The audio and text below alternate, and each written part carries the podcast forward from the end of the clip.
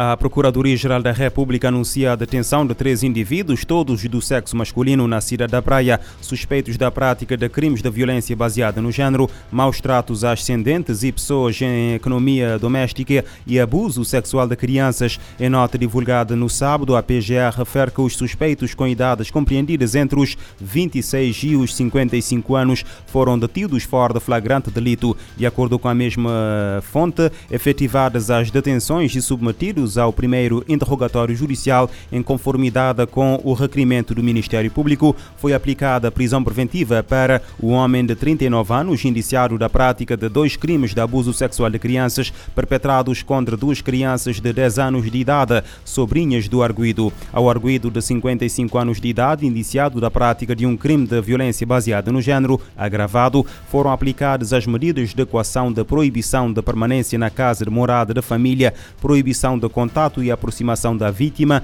e a apresentação periódica às autoridades. Ao arguído de 26 anos de idade, indiciado da prática de um crime de maus tratos a ascendentes e pessoas em economia doméstica, perpetrado contra a própria mãe de 49 anos de idade, foram aplicadas as medidas de proibição de permanência na casa de morada da família, proibição de contato e aproximação da vítima e a apresentação periódica às autoridades.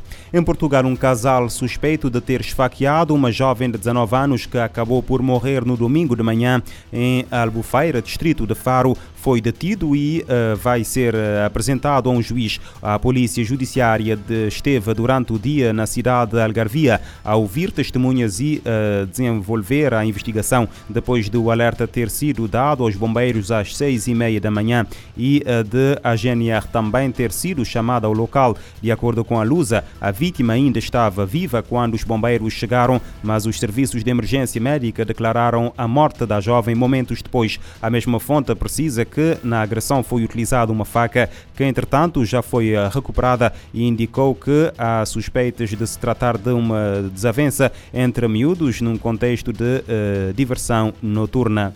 Em Marrocos, o Tribunal de Recurso reviu em alta as penas eh, dos três homens acusados de violar eh, sistematicamente uma menina de 11 anos. Um dos arguídos foi eh, condenado a 20 anos de prisão e os outros dois a 10 anos cada um.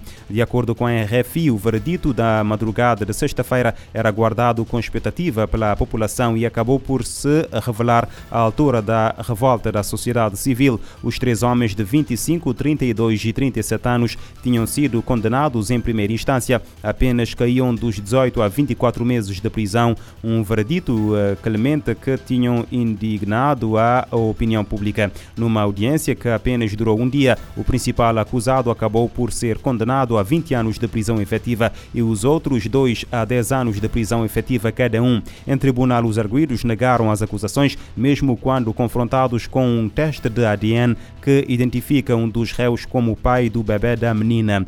A Sonai, uma menina de 11 anos, na altura dos factos foi violada sistematicamente debaixo de ameaças por três homens, acabou por engravidar e hoje, com 13 anos de idade, é mãe de um bebê de 13 meses.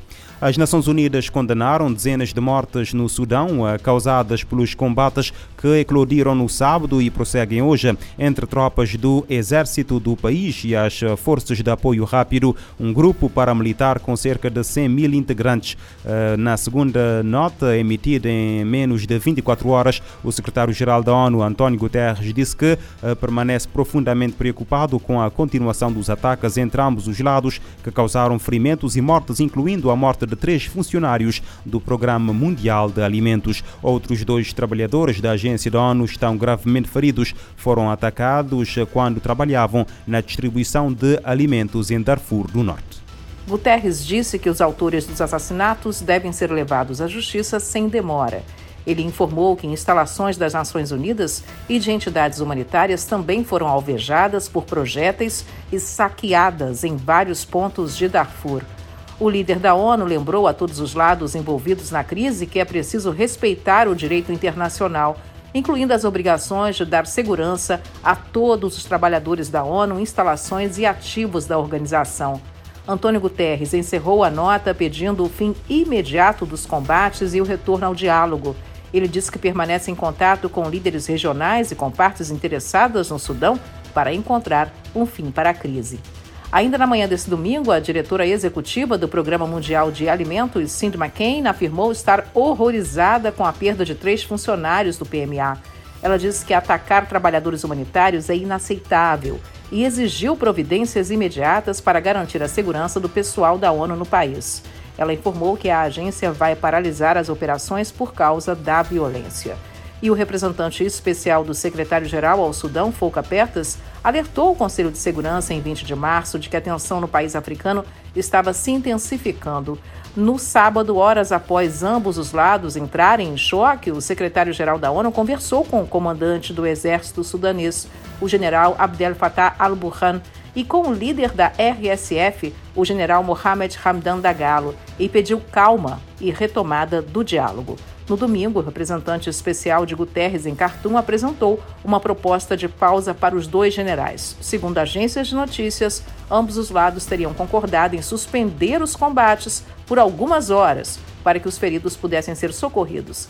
E desde a saída do presidente Omar al-Bashir do poder em 2019, o Sudão vem atravessando uma onda de instabilidade política. A integração dos paramilitares nas Forças Armadas tem sido um dos pontos dessas discussões, como parte de um acordo político apoiado pela ONU e alcançado em fevereiro, após meses de negociação.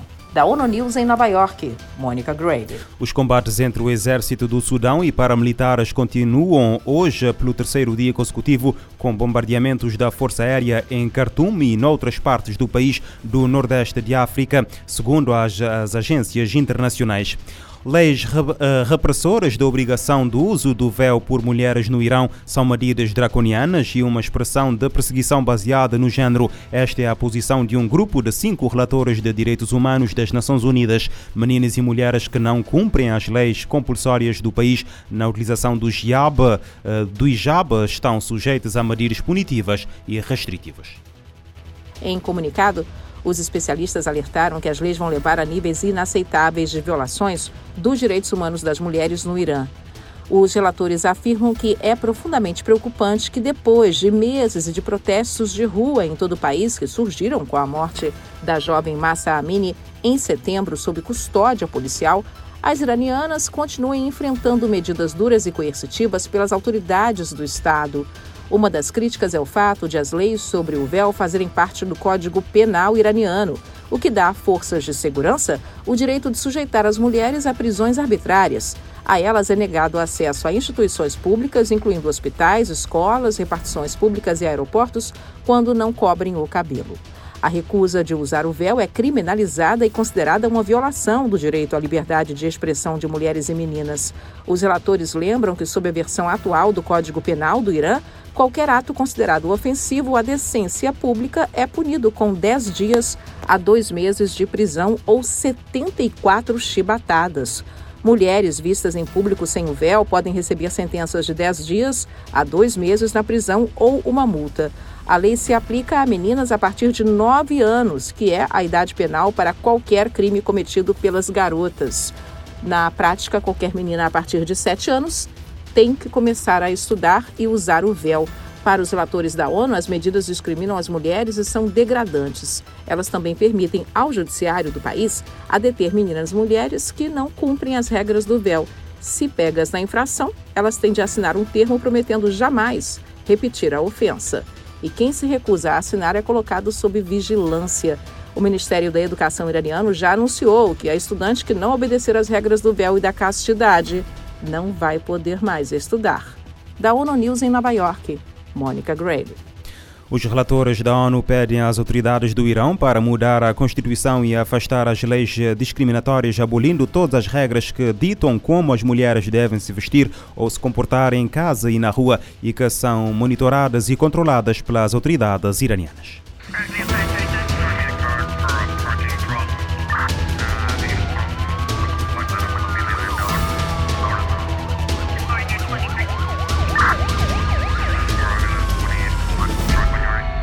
Este programa está disponível em formato podcast no Spotify e em radiomorabeza.cv.